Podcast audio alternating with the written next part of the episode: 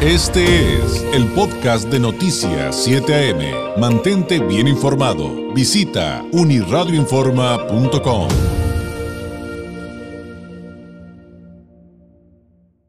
Sí, yo le comento que una de las entidades de nuestra República Mexicana con mayor impunidad es Baja California, pues no le sorprendería, pero ¿cómo entenderlo? Eh, ¿Cómo ponerlo sobre la mesa eh, de, una manera...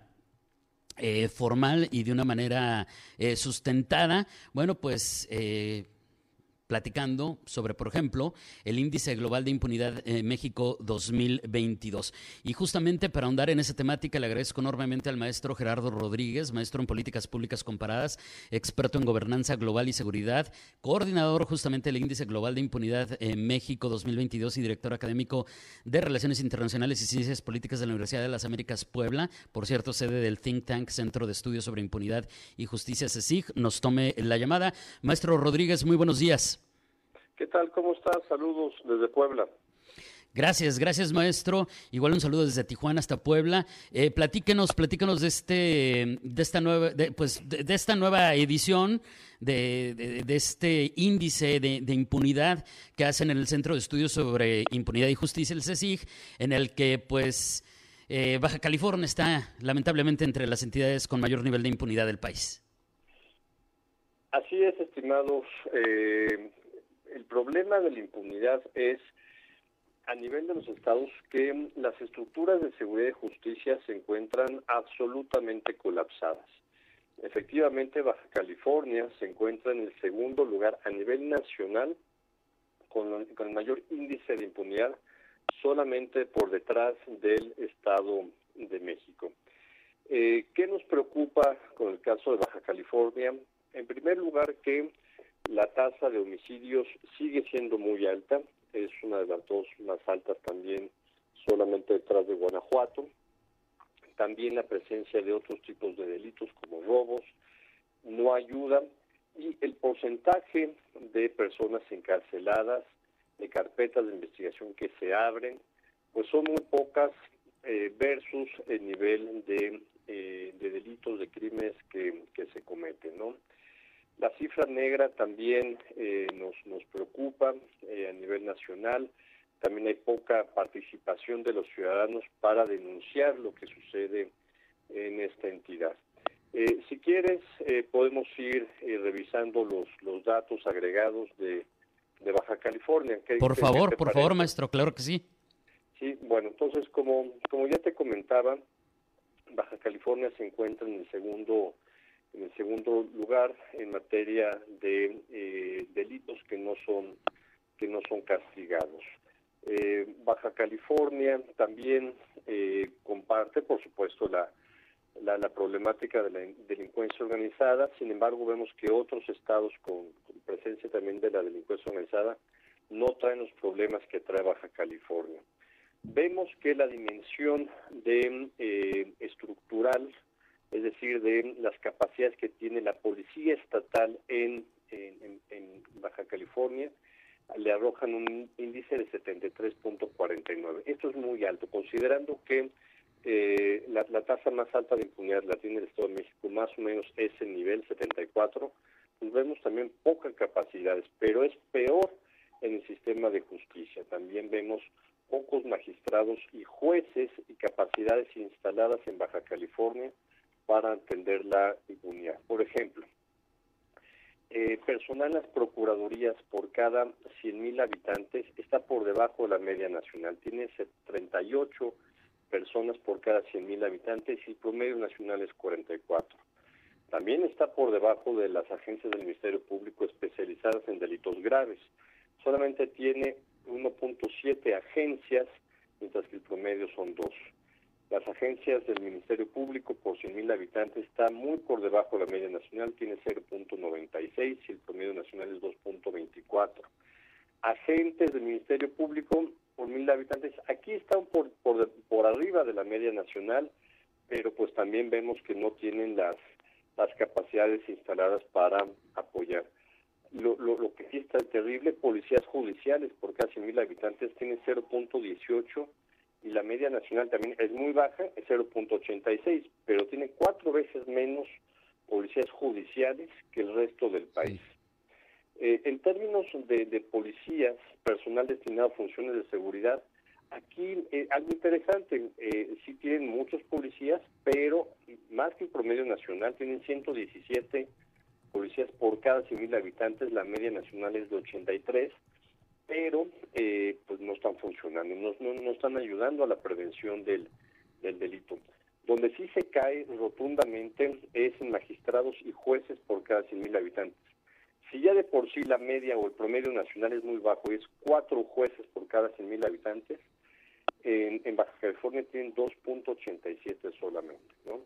Entonces, así eh, cada uno de ustedes eh, en tu auditorio puede analizar este índice por estado. Hay una ficha desagregada para cada entidad federativa.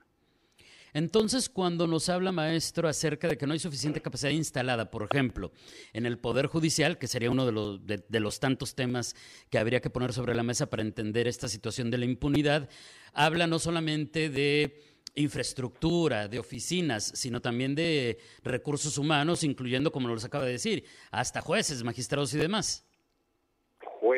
Ministerios públicos, eh, peritos, investigadores, criminólogos, ¿no? El, tema de la inseguridad, de la impunidad, no pasa nada más por las policías, pasa también por el Poder Judicial. Hacer un llamado respetuoso al Congreso del Estado para que asigne más número de plazas de agentes del Ministerio Público, de jueces, de, oficiales que, ayuden en los, en los tribunales para atender esta sobredemanda que, que tienen de trabajo, ¿no? Eh, y si no, pues la, la, justicia va a ser selectiva. Ese es el problema al que se enfrenta actualmente Baja California. Claro.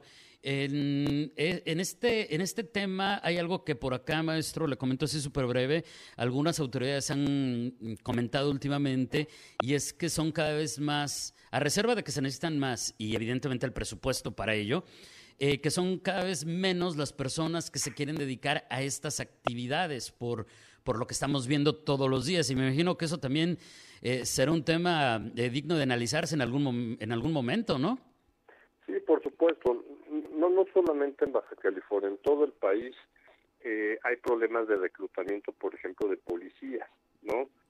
Pero bueno, ¿cómo puedes tú reclutar más policías? Por, por ejemplo, este, el ejército mexicano no se da abasto con la cantidad de solicitudes que le llegan para incorporarse a la Guardia Nacional o a las o a, o a las Fuerzas Armadas, ¿no?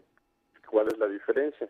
Buenos sueldos, buenas prestaciones para ellos y para sus familias, por ejemplo. Entonces ya es hora que los poderes estatales, los gobiernos estatales, asuman su responsabilidad de invertir más recursos en la profesionalización de sus policías, de sus jueces, de sus equipos eh, penitenciarios también, ¿no? También hablamos poco del, del personal que se encarga de las cárceles estatales. Por supuesto, sin duda, sin duda es un, tema sumamente importante. Ahora, eh, ¿qué hay eh, respecto a alguna entidad o entidades que pudieran representar una aspiración, maestro Rodríguez? Es decir, ¿hay alguna entidad en el país que, pudiera, ser un ejemplo eh, respecto a los caminos que pudiéramos seguir o todos andamos por las mismas? Pues mira, tu, tu, estado vecino, Baja California Sur, es, es el único junto con Campeche que tienen bajos niveles de inseguridad. ¿Qué es lo que pasa con Baja California y con Campeche? Tienen menos delitos, pero también tienen mayores capacidades de seguridad y justicia para enfrentar esa problemática.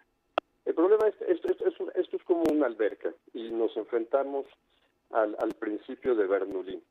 Si tú avientas una una piedra a una, a una alberca, pues se te va a esparcir todo el agua, se te va a desparramar por ese cuerpo que ingresa al, al, al, agua, ¿no? Lo mismo pasa con el sistema de seguridad y de justicia. Si tú le avientas de un sopazo, de, de, una sola ocasión, una super piedra, en este caso la, la metáfora es la delincuencia organizada, muchos crímenes, eh, pues se te va a desbordar el trabajo y si tienes las mismas capacidades, la misma alberca con la misma estructura, pues van a estar rebasadas las instituciones de seguridad, de investigación, las fiscalías y de, y de administración de la justicia, eh, el Poder Judicial. Entonces, Baja California se tiene que poner el reto, ¿no? De que tenga mayor capacidades y que, y que, y que trabaje mejor. Claro. Sin duda. Maestro, le agradezco enormemente esta explicación. Eh, antes de despedirnos y por supuesto pidiéndole eh, un mensaje a manera de conclusión, si además nos pudiera compartir eh, por qué vías quienes nos ven y nos escuchan, por cierto, en ambos lados de la frontera, tanto acá en, en esta megaregión Tijuana, Rosarito, Tecate, en el sur de California, eh, ¿Dónde pueden encontrar más información, eh, como la ficha que nos comentaba de, cada estado del Índice Global de Impunidad México, del Centro de Estudios sobre Impunidad y Justicia y, todos estos datos? Claro que sí, en la página de la Universidad de las Américas Puebla, que es www.udlap.mx diagonal CECIG, del Centro de Estudios sobre Impunidad y Justicia, CECIG, eh, ahí no solamente podrán acceder al reporte del índice de impunidad México, sino de los otros reportes anteriores, también el índice de impunidad global en el que nos comparamos con otros países, mm. eh, algunos otros artículos y libros, por supuesto. Maestro, le agradezco enormemente este tiempo. Espero que tengamos la oportunidad de volver a platicar de estos y otros temas muy pronto. Mientras tanto, excelente semana. Buenos días. Claro que sí. Saludos desde Cholula, Puebla. Gracias, gracias. Es el maestro Gerardo Rodríguez, es maestro en políticas públicas comparadas, como le decía, experto en gobernanza global y seguridad, y es el coordinador del Índice Global de Impunidad México, el famoso IGIMEX 2022, además de director académico de Relaciones Internacionales y Ciencias Políticas de la Universidad de las Américas Puebla, sede de este think tank, eh, Centro de Estudios sobre Impunidad y Justicia, CECIG. Y pues ahí están los datos eh, desglosados de Baja California en el contexto del reporte que indica que Estado de México, Baja California y Veracruz en ese orden, pues resultaron las entidades con mayor impunidad del país. Así, lamentablemente, las cosas. Este fue el podcast de Noticias 7am. Mantente bien informado. Visita unirradioinforma.com.